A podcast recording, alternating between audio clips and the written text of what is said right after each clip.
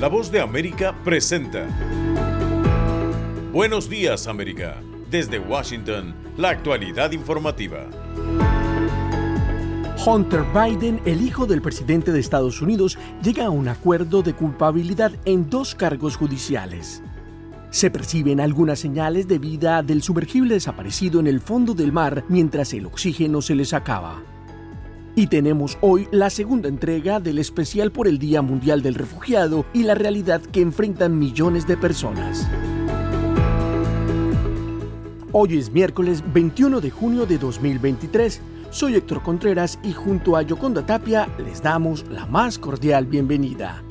Aquí comienza nuestra emisión de Buenos Días América.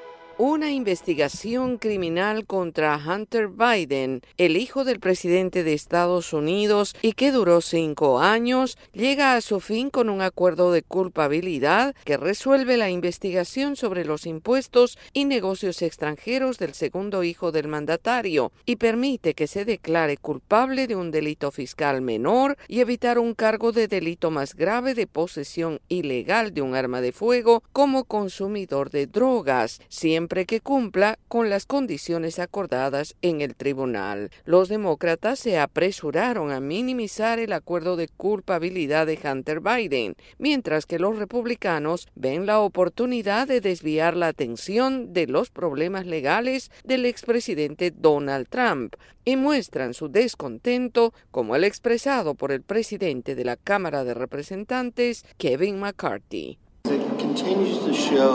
Esta situación continúa mostrando las dos formas del sistema en Estados Unidos. Si eres el principal oponente político del presidente, el trato literalmente te pone en la cárcel. Si eres el hijo del presidente, obtienes un buen trato. Mientras tanto, legisladores demócratas dijeron que el presidente Biden trazó una línea clara en el caso de su hijo Hunter. No ha estado involucrado ni interferido con el Departamento de Justicia en su investigación de cinco años que ahora está llegando a su fin.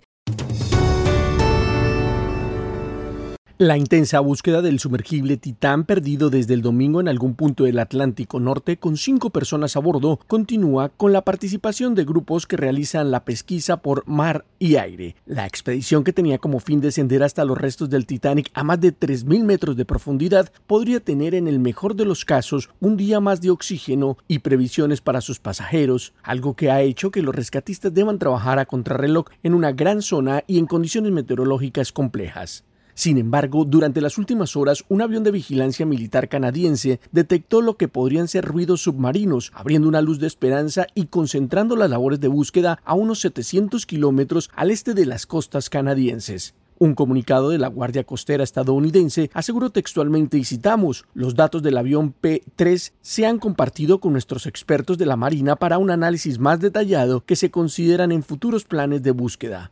El especialista James Pringle de la Universidad de Kiel explica la complejidad de la comunicación a esa profundidad.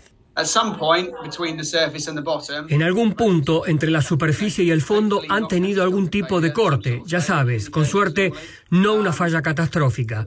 Las comunicaciones fluyen normalmente, pero obviamente con esa columna de agua tan espesa todo es más complejo. El agua de mar no es como un gran tazón, hay diferentes capas de salinidades y temperaturas. El periodista de la cadena de noticias CBS, David Pong, quien viajó hasta donde se encuentran los restos del Titanic a bordo de la nave desaparecida el año pasado, explicó a la agencia de noticias de Associated Press detalles de los dos sistemas de comunicación que tiene el vehículo desaparecido. El primero, a través de mensajes de texto que van y vienen hacia un barco guía que hay en la superficie, y el segundo, pings de seguridad que se emiten cada 15 minutos para indicar que el submarino todavía está trabajando. Los dos sistemas dejaron de trabajar el domingo luego de hora y media de sumergirse en las aguas del Atlántico Norte. Para Pong, que ya vivió la experiencia de estar a esa profundidad en esa nave, solo hay dos cosas que podrían significar lo ocurrido hasta el momento. O perdieron todo el poder o la nave desarrolló una brecha en el casco e implosionó instantáneamente. Ambos son devastadoramente inutilizables, aseguró el periodista a la cadena de noticias CBS en Canadá. A bordo del Titán están el piloto Stock Rush, también Hamish Harding, empresario británico que vive en Dubái y quien fueron los especialistas de la misión, además de los ciudadanos pakistaníes Chazada Dawood y su hijo Suleiman, y el explorador francés y experto en Titanic Paul Henry Nargolet. Héctor Contreras, Voz de América, Washington. Y ahora, en Buenos Días América, nos vamos a la sala de redacción de La Voz de América.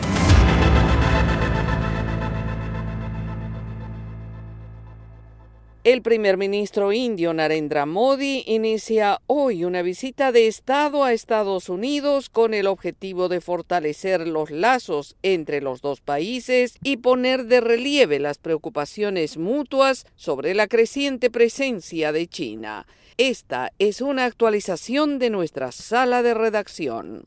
El primer ministro indio Narendra Modi visita Estados Unidos para reunirse con su colega Joe Biden y realizar varias actividades que incluyen un discurso ante el Pleno del Congreso en Washington, D.C. El secretario de Estado, Anthony Blinken, destacó la importancia de esta visita y destacó los fuertes lazos que unen a las dos naciones. Estamos aquí en vísperas de lo que creemos será una visita de Estado histórica del primer ministro Modi que consolidará aún más lo que el presidente Biden ha llamado la relación definitoria del siglo. Por su parte, Surad Manjan Jaishankar, ministro de Relaciones Exteriores de la India, dijo que la relación entre los dos países ha recorrido un largo camino. Podemos mirar la parte tecnológica de la relación, el comercio de la relación, la convergencia política y podemos ver los intereses estratégicos. El caso más convincente es el ascenso de China. El primer ministro Modi visita a los Estados Unidos cuando los lazos de la India con Beijing están desgastados luego de un enfrentamiento militar de tres años que ha llevado a Nueva Delhi a trabajar en estrecha colaboración con Washington en su intento de contrarrestar un Beijing asertivo. Se espera que dar a la India acceso a tecnologías y armas de defensa avanzadas, incluida la coproducción de armas, sea un punto clave durante la visita del primer ministro Modi. También se espera que se reúna con los principales líderes empresariales en medio de los esfuerzos de Estados Unidos para diversificar las cadenas de suministros más allá de China en áreas críticas como los semiconductores el primer ministro Narendra Modi también se dirigirá a una sesión conjunta del Congreso de los Estados Unidos. Sala de redacción, Voz de América. Están en sintonía de Buenos Días América. Hacemos una pausa y ya volvemos. Estas son las noticias. A tempranas horas de la mañana, acompañado por sus aliados políticos, el presidente... No coincide con la medida unilateral implementada por el gobierno de Estados Unidos. Que ya por precaución han recomendado no viajar a la zona estos son los corresponsales de la Voz de América. Álvaro Algarra, Voz de América, Caracas. Giselle Jacome, Quito, Ecuador, Voz de América. Juan Ignacio González Prieto, Voz de América, Buenos Aires, Argentina. Llevando siempre la información desde el lugar de los hechos. La economía de Uruguay lleva 15 años de crecimiento ininterrumpido. Fue designado con 94 votos de los 128 asambleístas que forman. Sara Pablo, Voz de América, Ciudad de México. Nerima del Reyes, Voz de América, San Salvador. La Voz de América ofreciendo información de lo que sucede en Estados Unidos, América Latina y el mundo.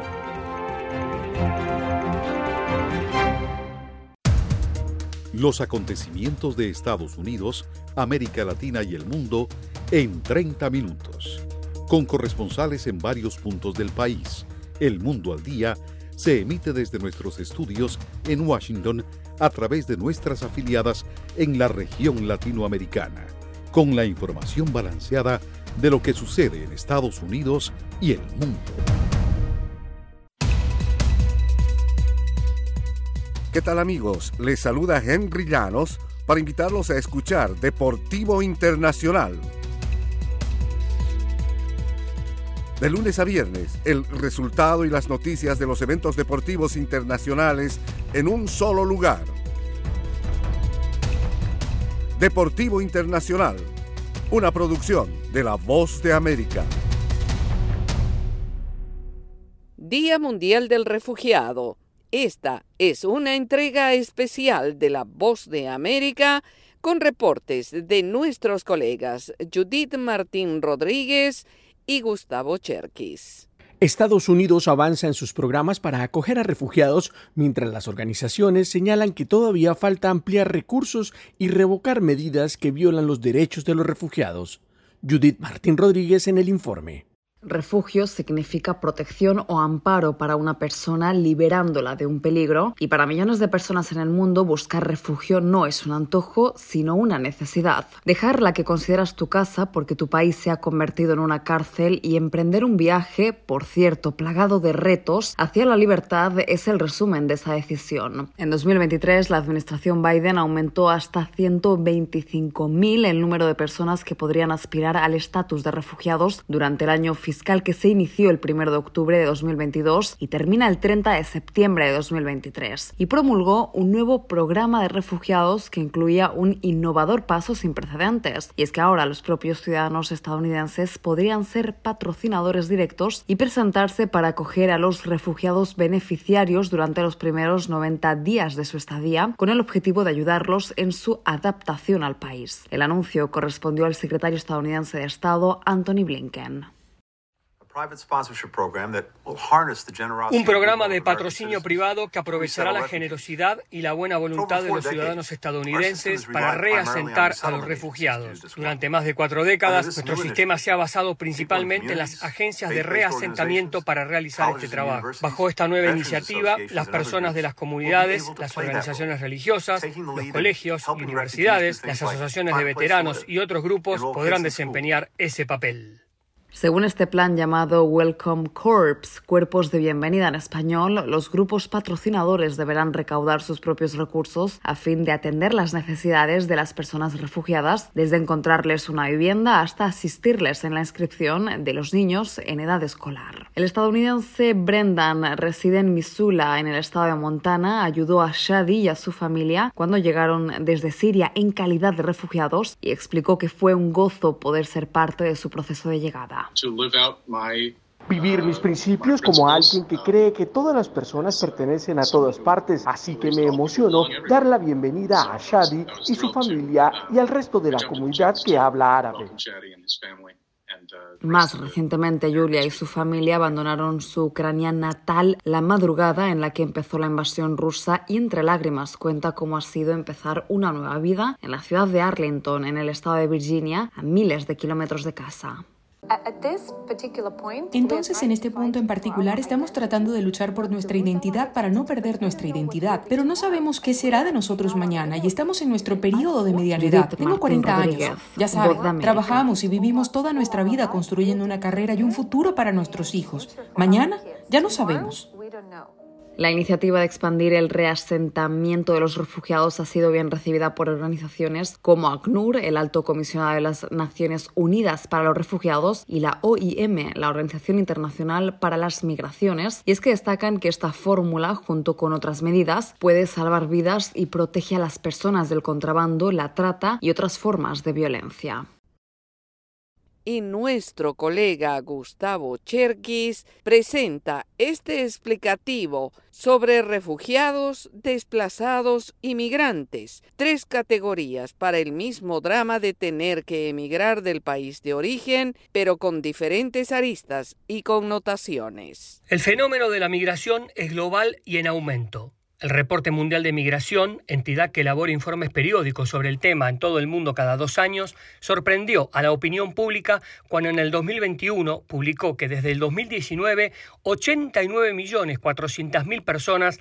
habían dejado su lugar de origen en comparación con el informe del 2017-2019 que contabilizaba 84.800.000. Lo curioso es que este bienio en particular coincide con la pandemia del COVID-19 y su consiguiente cierre de fronteras. Analia Kim, vocera de la Oficina Regional de ACNUR para las Américas, es contundente. Año tras año siempre batimos un triste récord de las cifras del desplazamiento forzado a nivel global. En ese sentido, las cifras siempre fueron en aumento, con lo cual estas cifras que el año 2022 son otra vez cifras récord. Esas personas que emprendieron viaje hacia un nuevo hogar no siempre tienen razones comunes para dicho desplazamiento. En este sentido, ACNUR distingue tres tipos. El desplazado interno, que incluye a las personas que se han visto forzadas a escapar o huir de su hogar como resultado de los efectos de un conflicto armado, situaciones de violencia generalizada, violaciones de derechos humanos o de catástrofes naturales o provocadas y que no han cruzado una frontera estatal internacionalmente. Según datos del 2023 de la respuesta urgente de fondos para Naciones Unidas, hay 61.200.000 personas desplazadas internamente en el mundo. La segunda categoría corresponde a migrante, que para la Organización de las Naciones Unidas se aplica a alguien que ha residido en un país extranjero durante más de un año, independientemente de las causas de su traslado, voluntario o involuntario, o de los medios utilizados, legales u otros. Y la tercera es refugiado, que es aquella persona que, debido a fundados temores de ser perseguida por motivos de raza, religión, nacionalidad, ideología, orientación sexual o pertenencia a un determinado grupo social, se encuentra fuera de su país de origen y no puede o no quiere regresar a él a causa de dichos temores. Este último grupo es especialmente vulnerable y es precisamente ACNUR quien vela internacionalmente por sus derechos y consecuentemente con el pedido de asilo. En la actualidad, Ucrania es el país con mayor movimiento en las tres categorías como consecuencia de la guerra con Rusia, que lleva ya casi 500 días. Según estimaciones de ACNUR, más de 8 millones de personas refugiadas se han dispersado por toda Europa y más de 5 millones fueron desplazadas dentro de Ucrania. Esta fue una entrega especial por el Día Mundial del Refugiado. Somos la voz de América. Hacemos una pausa y ya volvemos. La Voz de América te invita a ser parte de nuestra familia a través de las redes sociales. Encuentra en tu muro las últimas noticias de tu país en su conexión con Estados Unidos, la región y el mundo. Historias que empoderan las voces latinoamericanas de política, economía, salud, actualidad, balanceadas y precisas. Únete a un equipo de origen hispanoamericano que trabaja para conectarte con los tuyos. Síguenos en Facebook y conviértete en protagonista de una historia que tú mismo ayudarás a construir. En otra noticia, a más de un año de la conclusión del mandato del presidente López Obrador, son varios los aspirantes de su partido, el Morena, que iniciaron recorridos por el país en busca de apoyo para su candidatura. Sara Pablo tiene el reporte. La sucesión presidencial que algunos analistas consideran adelantada ha propiciado no solo un reacomodo en el gabinete federal, sino campañas y una disputa electoral entre los principales actores políticos. De Morena, partido oficial y sus aliados, son seis los aspirantes que desde esta semana iniciaron recorridos por el país con el fin de elegir al coordinador de la defensa de la Cuarta Transformación, pero que también será su candidato o candidata presidencial. Se trata de la ex jefa de gobierno Claudia Sheinbaum, del ex canciller Marcelo Ebrard, el ex secretario de Gobernación Adán Augusto López Hernández, los senadores con licencia Ricardo Monreal y Manuel Velasco y el diputado con licencia Gerardo Fernández Noroña. El Instituto Nacional Electoral se vio obligado a imponer medidas cautelares y lineamientos que deberán seguir los aspirantes. Ukip Espadas, consejero del Instituto Nacional Electoral, precisó que la ley señala como actos anticipados de campaña aquellos hechos que se realizan una vez que inició el proceso electoral, lo que se espera sea en la primera semana de septiembre. No le toca al INE decidir si este proceso, estas visitas, estas giras, esta promoción de los aspirantes son o no actos de precampaña. Eso es materia jurisdiccional, es decir, le tocará al tribunal. En la oposición se han visto obligados a acelerar los tiempos para elegir a quien será su candidato o candidata y a acusan que hay una precampaña anticipada que viola las reglas electorales. Por lo pronto, la carrera presidencial ha iniciado y parece no haber quien la detenga. Sara Pablo, Voz de América, Ciudad de México. En tanto, un polémico proyecto de ley para combatir la corrupción en Bolivia genera nuevamente cuestionamientos al gobierno del presidente Luis Arce desde diferentes sectores. Fabiola Chambi en el informe. Con el objetivo de conseguir mayores niveles de transparencia institucional, el presidente de Bolivia, Luis Arce, presentó el proyecto de la denominada Ley de Creación del Sistema de Gestión de Riesgos para la Prevención y Lucha contra la Corrupción, una propuesta que surge en un momento en el que el gobierno atraviesa por varios cuestionamientos. Algunos legisladores indican que esta norma llega tarde y es una cortina de humo para desviar la atención de hechos de corrupción y narcotráfico que siguen en investigación. En entrevista con La Voz de América, la senadora de la opositora Creemos, Sentarrec, consideró que no solucionará nada y es un proyecto totalitario que da más poder al gobierno. Le da un bataclazo final a estas instituciones que mal funcionan y genera un Ministerio de Justicia que se toma atribuciones de Contraloría. Lo hacen con una intención para eliminar la independencia de los pesos y contrapesos de otras instituciones. Esta propuesta anticorrupción contempla entre sus aspectos importantes que las empresas privadas contratadas por el Estado para la ejecución de proyectos levanten su secreto bancario de manera voluntaria y el gobierno podrá dividir a los privados en dos grupos, los que estén en las listas de integridad empresarial y los que no estén comprometidos en la lucha contra la corrupción. Mientras tanto, el presidente Luis Arce defendió su propuesta. Este tiene la virtud de identificar las cuentas donde se van a depositar los recursos del Estado. El caso más reciente de corrupción destapado en el país dejó fuera del Ministerio de Medio Ambiente y Aguas a su titular, Juan Santos, quien se encuentra detenido, y a este se suma ahora el viceministro de la misma cartera de Estado, Carmelo Balda, acusado de cobros irregulares a empresas adjudicatarias. Fabiola Chambios, América, Bolivia. Somos la voz de América y las noticias continúan. Los escenarios políticos previstos para Venezuela por una organización dedicada al análisis de entorno no presenta unas elecciones competitivas en el país. Carolina Alcalde tiene los detalles.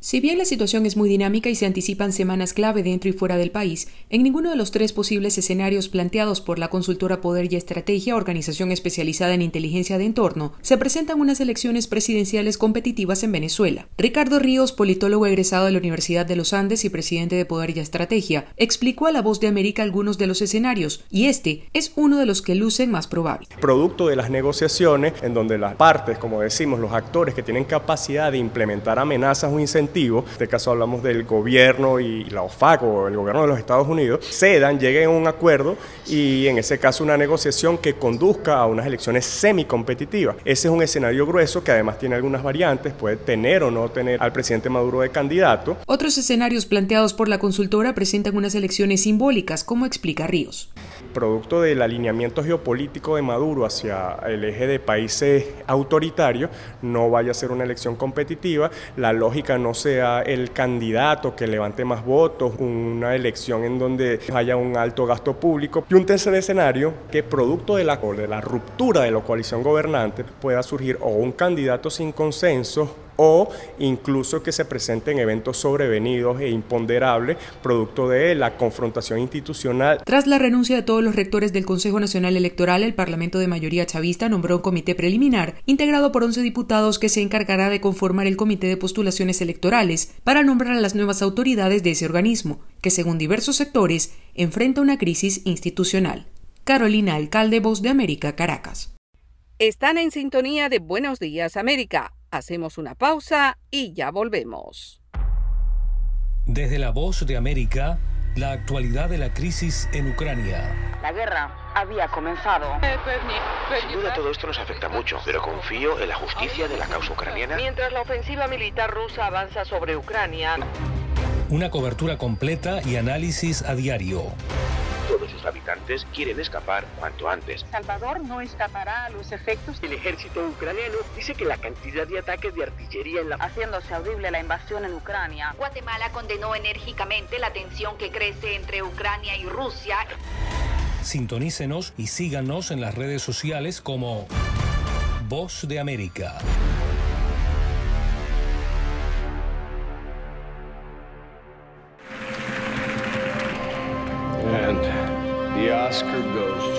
Acompáñenos de lunes a viernes con las noticias del mundo del entretenimiento.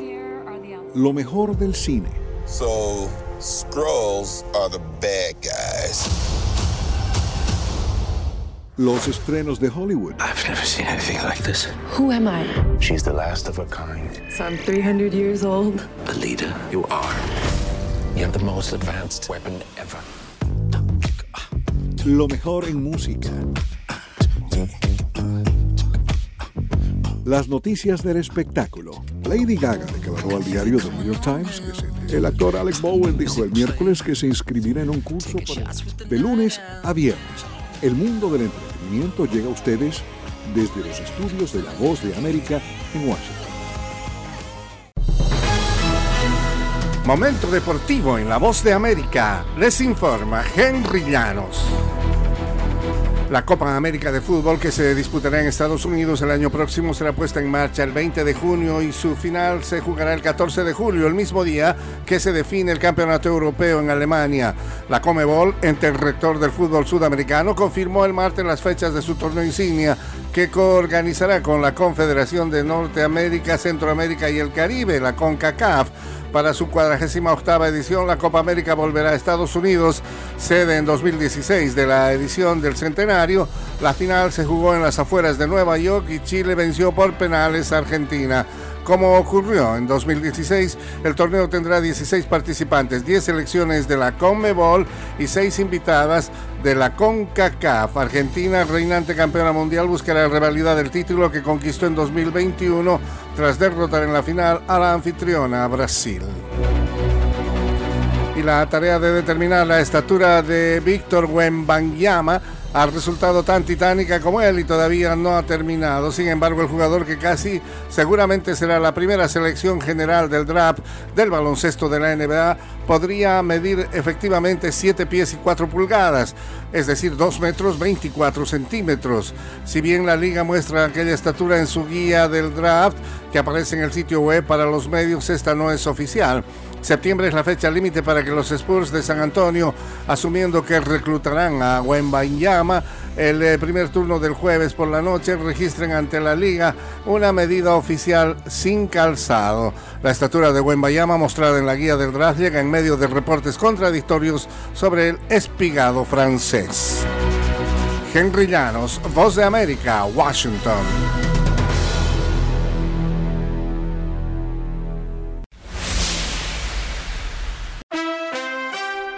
Estas son las noticias del espectáculo desde la voz de América en Washington. Le saluda Alejandro Escalona. Hoy 21 de junio comienza el verano con la noticia de que el séptimo capítulo de la serie cinematográfica Misión Imposible llega a los cines no este fin de semana, pero sí próximamente. La película ha sido bien recibida por la crítica previo a su debut en Estados Unidos. Mission Impossible Dead Reckoning Parte 1 es el título oficial del filme realizado con un presupuesto de 300 millones de dólares. En él actúan Hayley Atwell, Vanessa Kirby, Rebecca Ferguson, Esaí Manuel Morales Jr., Isaí en inglés, Esaí en español y lógicamente Tom Cruise. Dead Reckoning parte 1 dura 2 horas 45 minutos y se estrena el 12 de julio. En la televisión, Max estrena mañana jueves la segunda temporada de And Just Like That con Kim Cattrall, quien rechazó participar en una tercera película de Sex and City. El jueves, también en Max, el actor Robert Downey Jr. combina dos de sus pasiones, los automóviles clásicos y la lucha contra el cambio climático en la serie documental Downey's Dream Cars, automóviles que no impactan negativamente, dice él, al medio ambiente. Viernes sale el nuevo álbum de Portugal The Man. El disco se llama Chris Black Changed My Life, dedicado al miembro honorario de la banda, Chris Black, Portugal, quien murió en 2019. Natalia Lafourcade es una de las artistas que colaboró en Chris Black Changed My Life. El rapero estadounidense conocido como Big Pokey falleció el domingo a los 48 años luego de colapsar durante una presentación en Texas. Milton Powell era su nombre real. Al cierre de esta emisión estaría realizándose la autopsia correspondiente.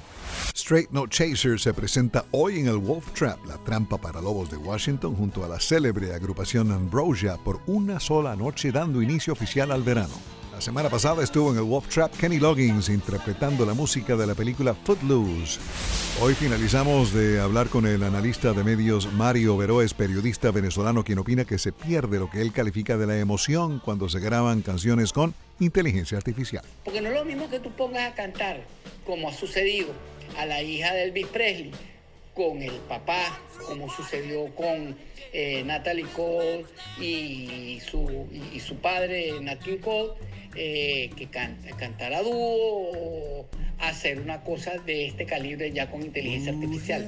Desde la voz de América, aquí en Washington se despide Alejandro Escalona. Será hasta mañana. Cachito, cachito, cachito mío, pedazo de cielo que Dios me dio, te miro.